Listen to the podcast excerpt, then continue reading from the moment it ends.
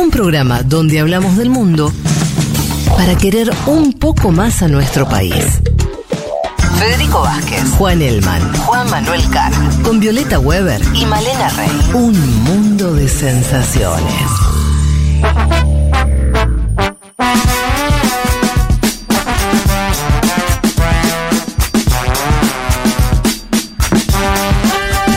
Bueno, siempre los oyentes nos agregan información. Por ejemplo, Ámbar aclara, dice, las abejas mieleras no están decreciendo, sino todo lo contrario. Las abejas silvestres son las que desaparecen, porque y ese es el problema, porque son las responsables de polinizar las plantas autóctonas. Ahí aclarando un poco el panorama, y hay otros oyentes que en vez de aportar información dicen, ¿y cómo no sabe lo de la- las abejas? Y es un tema muy conocido. Bueno, eh, no sé, viejo, qué sé yo, no sé qué tema Bueno, no por sé. suerte los oyentes. No podemos saber de todo, muchachos. Eh, es más, no sé de casi todo, nada, eh, obviamente. Entonces no está mal que se mueran las silvestres. No, sí, sí. Estoy Sí, diciendo son las- que. las porque yo, polinizadoras. no, yo lo que me pregunté es, digo, che, pero lo dije en un lugar productivista, en el sentido de decir, me extraña que se estén extinguiendo cuando además cumple una función económica para las. O sea, hacen Total. miel, boludo. Entonces, me- bien me aclara el oyente, no, esas no son, no se están extinguiendo. Eh, sino las silvestres. Las Es- que, las que hacen que, las que llevan el polen. Claro, es Peor. clave eso. Sí, sí, es Ok. Lo de la fundamental. miel eh, es medio una boludez, Sí. eh, claro. No era una pregunta nomás. bueno, che, ya viene, ya viene el bloque, en un ratito viene el bloque Elman. Ustedes aguanten ahí que ahí vienen todas las explicaciones de lo que le está pasando a, Juan por adentro del cuerpo, lo que le está pasando por afuera del cuerpo, lo que le va a pasar en los próximos meses a Juan. Juan es- está eh, eh, en un momento de una encrucijada vital y él la va a compartir con todos ustedes. ¿eh? En 10 minutos arranca un programa dentro del programa. ¿eh? Es el momento Elman. Quédense, quédense porque hay un montón de verdades ahí eh, y, y cosas para conversar. Pero ahora nos ponemos un toque serio de vuelta. eh, y Viole Weber, que también se despide de este programa, hay que decirlo. así es. Comenta lo que quieras acerca de eso, si es que que hacerlo, si no. Sí, quiero, pero lo hacer al final de la columna. Perfecto. Bien. Arranquemos entonces con el tema. Eh, prometimos petróleo.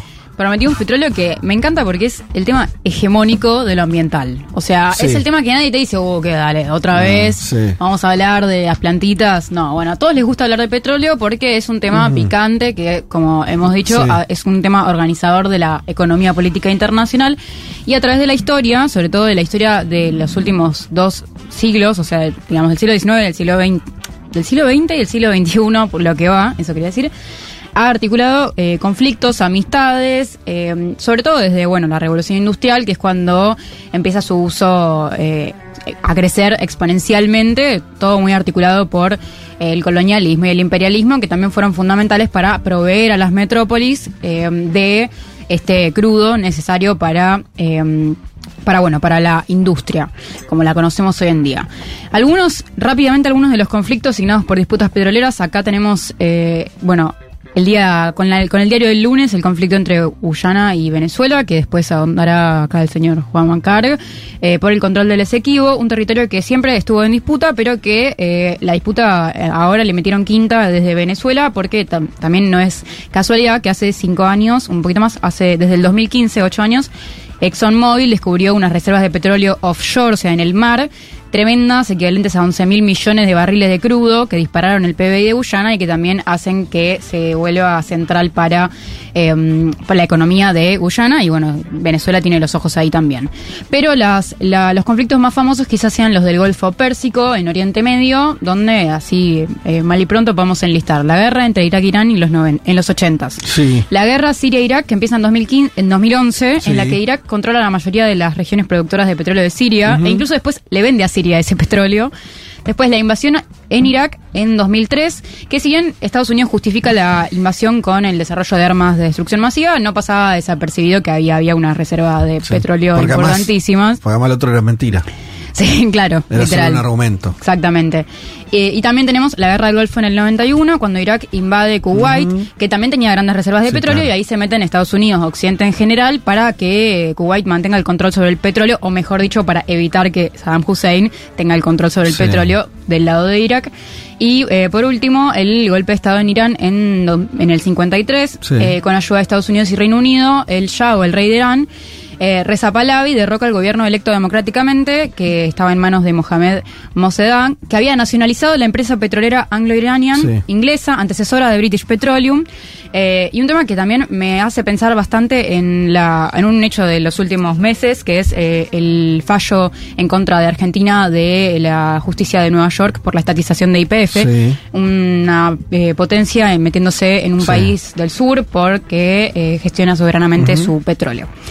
Eh, bueno, y hablando también de British Petroleum, eh, es necesario hablar de las empresas que explotan el petróleo en general porque son, bueno, el actor principal después de los estados o casi mano a mano con los estados, que también tienen un sistema de, eh, digamos, de... de- de, de, digamos, de, de mediaciones por los conflictos eh, con estados que sistemáticamente hace que las empresas tengan como más, eh, que sean más beneficiadas por la mediación de conflictos en el ámbito internacional eh, y me pareció como necesario de alguna manera traer las empresas petroleras más influyentes del mundo, que son eh, Saudi Amanco de Arabia Saudita, PetroChina, Sinopec, ExxonMobil y Chevron con casa matriz en Estados Unidos, las inglesas Shell y British Petroleum y la holandesa Total, que según Forbes la- las, las más grandes. Sí, las Por más grandes. Por orden de, de tamaño. no están en orden de tamaño Ah. porque la- algunas las agrupé por, por, porque estaban del mismo país, Ah, ok, ok. eh, pero están más o menos en orden. Pero eh, es como un ranking de las 10 más grandes o algo así. Son las 10 más grandes. Más allá de- del orden interno, está bien. Exacto, son las 10 más grandes y de hecho, según Forbes Global, en 2022 juntaron una cotización en bolsa de casi 3 mil millones de miles de dólares. Entonces, si fueran un país, si este fuera su PBI, serían Sí. el país, eh, el séptimo país con el PBI más alto del mundo. Ah, la mierda. Con- el poder que tienen y Sí. el control eh, sobre la estructura financiera global Claro. es, eh, bueno, muy eh, impactante Sí. y por eso son un actor en la escena internacional que Sí. es pesa más fuerte que algunos estados Sí. y que eh, es inevitable, digamos, considerar como parte de la gobernanza de este recurso. La segunda y la tercera son chinas. Claro. Para dar cuenta de la claro, división. Petrochina y Sinopec. Exacto. Sinopec es 2, Petrochina 3. Ujú, ExxonMobil 4. Sí. Que ExxonMobil con Chevron, que han tenido muchos problemas por, eh, por impactos ambientales negativos, que ahora vamos a ahondar en ese tema, eh, bueno, siempre salen ganando en las disputas Mm. internacionales por denuncias eh, que son que van al arbitraje internacional. Bueno, después, como sabemos, el petróleo y el gas consolidan una energía fósil, esto yo también lo, lo intenté traer bastante durante este año, que tiene que ver con que son las que más gases de efecto invernadero emiten a la atmósfera y más contribuyen al calentamiento global. Eh, pero más allá de los esfuerzos de la militancia y de la diplomacia internacional para regular estas eh, emisiones, hay mucha resistencia, principalmente porque estas empresas tienen mucho poder, como recién acabamos de, de revisar, pero también porque el petróleo es un bien de uso cotidiano central en la movilidad de bienes y servicios y personas, lo cual hace que, eh, bueno, proponer un cambio total de la matriz energética sea algo engorroso y eh, genere eh, resistencia, pero también hay un hecho que es que solo 10 países consumen el 60% del petróleo que se produce en el mundo, y estos son Estados Unidos, China, India, Rusia, Japón, Arabia Saudita, Brasil, Corea del Sur, Canadá y Alemania. Entonces, con esos 10 países se chupan todo el, el, digamos, el 60% del petróleo del mundo, lo cual también pone sobre la mesa que hay una especificidad que a veces pasa desapercibida en el enorme mundo que es dejar los combustibles fósiles, que es cómo es ese- esa producción de petróleo, de dónde sale, quién lo consume y, bueno, la responsabilidad histórica de quienes más quemaron históricamente para enriquecerse y desarrollar sus países en el marco de la revolución industrial, que no asumen su responsabilidad histórica por las emisiones de gases de efecto invernadero y en ese sentido, bueno, eh, eso genera muchas trabas en la diplomacia internacional porque de repente los países que no tuvieron este beneficio dicen, eh, loco, yo quiero explotar mi, yo quiero quemar mi petróleo correspondiente porque Sí, claro. ustedes lo quemaron todo, déjame en paz. Y además siguen siendo pocos los que consumen mucho. Claro. Como estás mostrando ahí, ¿no? Eh, Que esté tan, eh, estamos más acostumbrados a ver la concentración de la producción, que también existe, porque el petróleo no está homogéneo en todo el mundo, hay como cuencas, ¿no? Sí. Eh, y, la, y está expresado en, las, en, en esas empresas que vos nombraste antes. Pero está concentrado el consumo también. Claro, por ejemplo, India no es un gran productor de petróleo, pero es el tercer consumidor. Claro. Y esto es de los últimos años. India Antes crece no era así, de golpe claro. por el, bueno, por el crecimiento Sí, económico. lógico. Y India tiene esta posición, al igual Sí, que China, de sí. decir, ustedes hace un siglo claro. que se quemaron todo el petróleo del mundo, que estaba descubierto, ahora todos tenemos esta flor de crisis climática, no me vengas a decir a mí que yo no puedo quemar petróleo. Total. Lo cual tiene sentido, pero por otro lado decís, no solo que generan las emisiones de gases de Mm. efecto invernadero, sino que también eh, la explotación tiene consecuencias sobre la contaminación de aguas y suelos. Los gasoductos y oleoductos generan riesgos de fugas y accidentes súper contaminantes y su construcción puede afectar la flora y la fauna de los ecosistemas en los que se construyen. Algo que pasa igual en general con la producción de petróleo y gas, que es que en las zonas de explotación, en los predios de explotación, aumenta la deforestación y la pérdida de la biodiversidad y bueno, ni hablar de los derrames en agua dulce eh, o, en, o en el mar también. Y después está el mundillo del fracking, que es súper polémico, que también tiene mucha, eh, mucho riesgo de contaminación de acuíferos y aguas subterráneas, además de que es una práctica que en sí consume muchísima agua, a la que para la producción se le suman un montón de químicos que hacen que ese agua sea inutilizable para el consumo humano. Y creo que el fracking, y por eso también quería cerrar esta, esta parte de mm, ya empezando a redondear, que eh, para mí es un ejemplo bárbaro el fracking para ilustrar cómo la industria petrolera avanza eh, corriendo la frontera Sí. eh, ambiental hasta llegar a literalmente romper el suelo para Sí. explotar un poco de petróleo con Sí. explosiones que no ni están tan controladas y que acá por ejemplo la tenemos en Neuquén en la esquina vos vivís en Neuquén en la esquina capaz tenés un pozo de fracking eh, y que bueno tienen también un- mucha resistencia social de hecho el Environmental Justice Atlas que es una página eh, que mapea conflictos socioambientales en el mundo. Les recomiendo que si les interesan estos temas la chequeen. Identificó más de 4.000 conflictos socioambientales asociados a la explotación de petróleo y gas en el mundo. Eh, así que eh, ahí también pueden chequear información específica pero que también pone sobre la mesa que el digamos que, está el actor social y el, y- y el actor eh, del digamos de la sociedad civil que busca cuidar su territorio que es el que se chupa las consecuencias de la actividad en carne propia eh, que después tiene que eh, es ignorado sistemáticamente por, la, por, por quienes tienen el poder sobre la gobernanza de este recurso eh, y, y bueno al final es el- de alguna manera el que más deberíamos prestarle atención o, o, digamos compensar teniendo en cuenta que es el que se chupa las peores condiciones de vida por este recurso. Así que, en, digamos, a modo de conclusión, creo que un poco la tarea de, de- que tenemos nosotros de cara a la transición energética no es demonizar el petróleo, que es un poco lo que también sucede, que es Sí. algo que para mí nos, nos impide ver ciertos matices de Ajá. De estas cosas de decir quién lo produce, de qué Sí. manera, cuáles fueron las emisiones históricas y demás, sino, bueno, problematizar esa producción, ese consumo, intentar no reproducir los riesgos y los errores que tuvo esta industria en otras industrias mineras que están asociadas a la transición energética, porque, eh, por ejemplo, para minerales que se necesitan para los paneles solares o las turbinas eólicas, eh, y también empezar a involucrar al actor social, al, digamos, al actor de la sociedad civil, a las partes que, eh, bueno, que tienen una voz y un voto en la gobernanza de este recurso, porque, bueno, digamos, no hay, no hay energía sin minerales. eh, y el punto está en revisar cómo es que extraemos esos minerales, porque después eh, lo que nosotros contaminamos, la Tierra devuelve. Eh, y, y ahí nos choca, bueno, la crisis climática, que acá tenemos Sí, eh, claro. este, este mm, temporal, que también es así de brutal, porque la, eh, como justo recién explicaba Inti en Twitter, la, justamente la, el- las emisiones de gases, de gases de efecto invernadero que genera el calentamiento global hacen que los, eh, los impactos de los efectos, digamos, de los fenómenos na- naturales, como pueden ser lluvias o temporales, sean aún más exagerados, más terribles, más graves. Hay algo ahí que, que, no sé, yo no, soy un aprendiz a veces de lo que puedo en términos de, política ambiental o de las discusiones ambientales, algo que no sé si, si, si llega de esta manera eh, al, al gran público, que es una manera que, que a mí me vuelve todavía más central la, la cuestión ambiental, que es que la cuestión ambiental es básicamente discutir las condiciones de vida de los humanos. Mm, completamente. Y esto yo lo digo hasta, lo exagero el argumento, ¿eh? para que se entienda, que es, eh, la naturaleza en sí no tiene un problema. Quiero decir, ¿por qué? Porque si vos ves eh, grandes rasgos, eh, de vuelta volvamos a Netflix, agarra cualquier documental de esos que, que, te hacen un desarrollo de lo que es la historia del planeta, Sí. no es nada, chicos. O sea, sí, matamos unas especies, la verdad. Hay, hay este eras que, que donde el 90% de las especies son aniquiladas por un pequeño cambio este, que no tiene, tiene origen en el hombre o natural y todo eso, que es la pavada de la que se agarra la ultraderecha. Viste que dicen, no, pero los cambios climáticos suceden. Sí, eso es cierto. cíclicos. Eso es cierto. El tema es que ahora, no, pero sí, claro que no, pues, pues, está Se hablan en que términos de adaptabilidad climática. Claro, pero pará, pero a lo que voy es.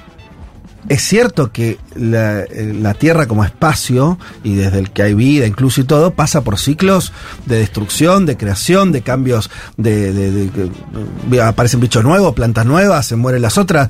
Eso es un ciclos muy gigantes en los cuales las personas no es que van, tienen ningún poder de, de- destructivo eh, más grande que eso. Ahora, el tema es que está, no, pero es que el tema está las personas en el medio. Este, todo el chiste acá es que lo que estamos tratando de garantizar es la supervivencia de nuestra especie. Sí, igu- igual sí te, te contraargumento con eso que decías recién, que la- estos discursos de derecha que buscan eh, imponer, digamos, instalar que el cambio climático forma parte de eh, ciclos naturales de la Tierra, eh, no es exactamente así porque el- ellos argumentan eso a través de que no hay incidencia del humano en esos No, ciclos para de eso, la yo estoy diciendo, no, para eso, para. Y, y es, o sea, está comprobado que sí lo hay. no, hay está comprobado consenso que ahora, científico. pero yo no- que ahora la- la- las sociedades humanas, en los, sobre todo en el último ciclo, en el último siglo, generaron este el calentamiento global y todo Claro. eso. Yo no estoy diciendo eso. Lo que quiere decir es, si este- estas modificaciones que las vemos, que vemos hoy, dos grados más, dos grados más, dos, tres, cuatro, la pones una escala de las cosas que le pasaron a la Tierra en toda su historia, es nada. Ah, eso seguro. ¿Entendés lo que quiere decir? Sí, sí. Pero eso es cierto, pero eso no me importa. Claro. Porque la vida de las personas sería imposible en cualquier otro ecosistema. Entonces tenés que cuidar este, porque es el único del que nosotros podemos vivir. Sí. A eso voy que es profundamente humano, ¿me entendés? Sí. Yo lo que no sé es si todavía, porque creo que a veces hay como, como si, si el gran público lo entiende así. Porque Claro. a veces me parece que el gran público todavía está pensando que el ambientalismo es cuidar a determinadas especies. ¿Me entendés lo que quiere Sí, decir? sí, el- proteccionismo. Yo creo que hay un problema de comunicación política, si quieres decirlo, que al no centrarlo en las personas, ¿no? Que sí, che, es una cuestión de defensa de no de los seres humanos. Los seres humanos no podemos vivir en un océano contaminado. Somos nosotros los que estamos, vamos a estar en problema de eso. No exactamente la naturaleza, ¿me entendés? Que tiene que dio vuelta el planeta 80 veces, que va a encontrar otra forma de vida. Serán las bacterias, ¿entendés? No importa eso. Sí. El tema es que vos no vas a poder vivir ahí. Sí. Eso me parece un poco más. eh, digo porque si no, porque es verdad que hay una batalla que estamos per- perdiendo, ¿eh? Sí, comunicacional. Entonces hay que encontrar, hay una. ¿Cómo, cómo, cómo explicar eso? Me parece que yo no lo encuentro explicado de esa manera y está medio confuso, ¿no? Entonces, che, pero para, si yo no te- tengo. por- Porque esto, ¿no? Eh, no sé, este, el gobierno de la India puede decir cualquier boludez, digo, dice, che, pero me toca a mí, no sé qué, y, contra, y, y eso le contraparece decir, che, pero no estás pensando en la ballena, ¿me entendés? Y hay algo ahí que es un problema, porque si, lo, si lo deshumanizás el discurso, no se entiende y creo que hace carne. Por algún lugar hace carne el curso ultraderecha con esto. Evidentemente, Sí, sí. digo, es- esta idea de que el cambio climático es una boludez, Sí, sí. porque total ya pasó, este, ya pasaron cinco eras, este, ¿entendés? Geológicas distintas, donde la naturaleza eh, se las rebuscó. Eso es cierto. El tema es que no estaban las personas ahí. Sí.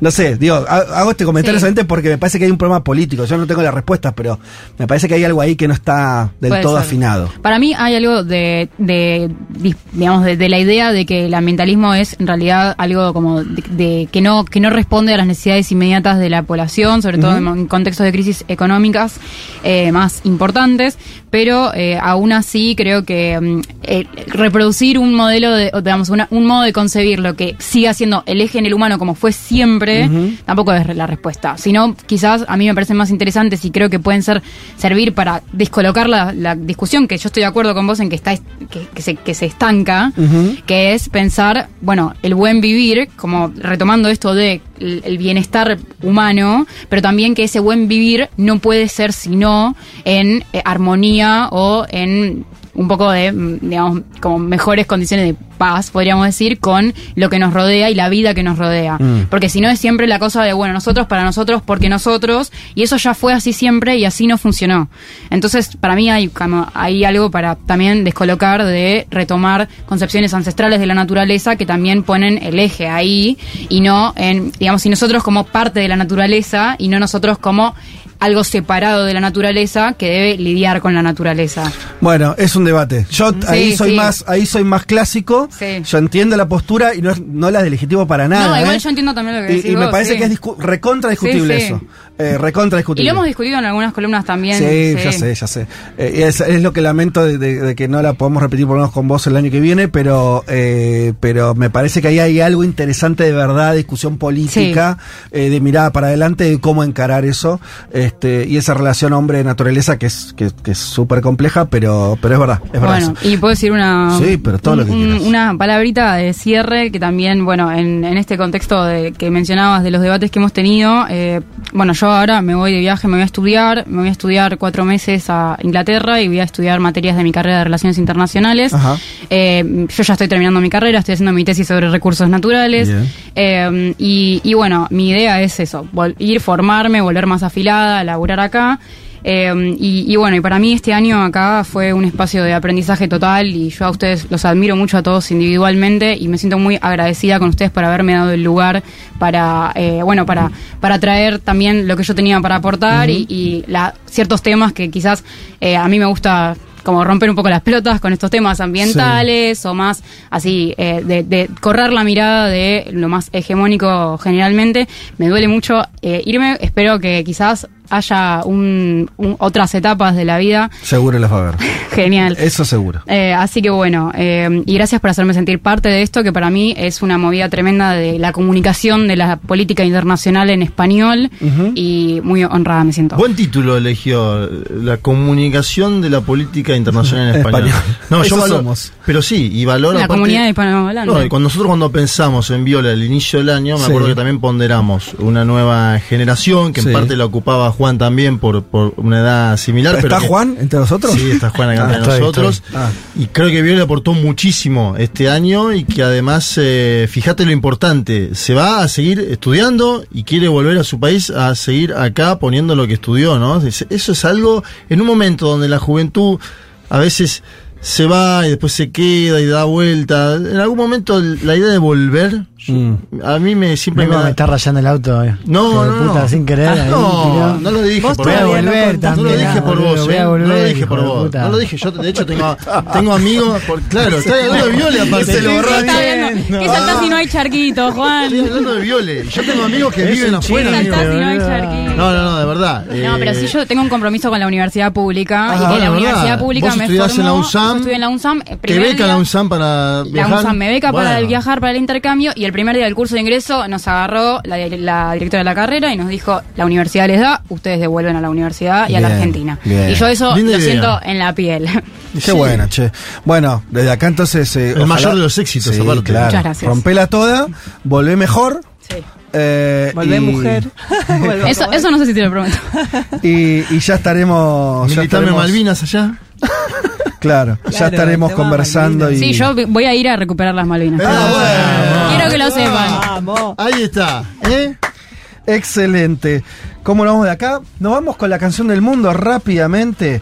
Pablo también, que es parte de este programa, Pablo 30, el musicalizador de esta emisora, el amigo eh, de, de todos nosotros. eh, nos preparó esto, A ver. que mm, dos minutos tratamos de, de hacerlo bien, bien veloz también. Dice Pablo, hoy es nuestro último programa de Un Mundo de Sensaciones en el contexto de lo que tenemos que habitar en nuestro suelo y en el globo terráqueo. Dice, vamos a jugar con la canción del mundo en el formato de la canción del fin del mundo. ¿Sí? En un intercambio de mensajes con nuestra productora Miney Golom. Eh, y dice, bueno, hay muchas canciones que hablan del fin del mundo, nombra varias. eh, the Day the World Went eh, Away de eh, Nine Inch Nails, London Calling de The Clash, Uh, Here. Comes the Flood de Peter Gabriel, de The End de los Doors, bueno, y así. Este, Talking World War III Blues de Bob Dylan, una letraza tiene esa, esa canción. Bueno, en fin. Pero dice, vamos a elegir una canción cuya letra es sombría, pero es la obra maestra de Prince. Un sensacional funky eh, que se llama 1999. Dice en una estrofa haciendo un guiño a esta era, dice Pablo, si no vienes a la fiesta no te molestes en llamar a mi puerta. Tengo un león en el bolsillo y está listo para rugir.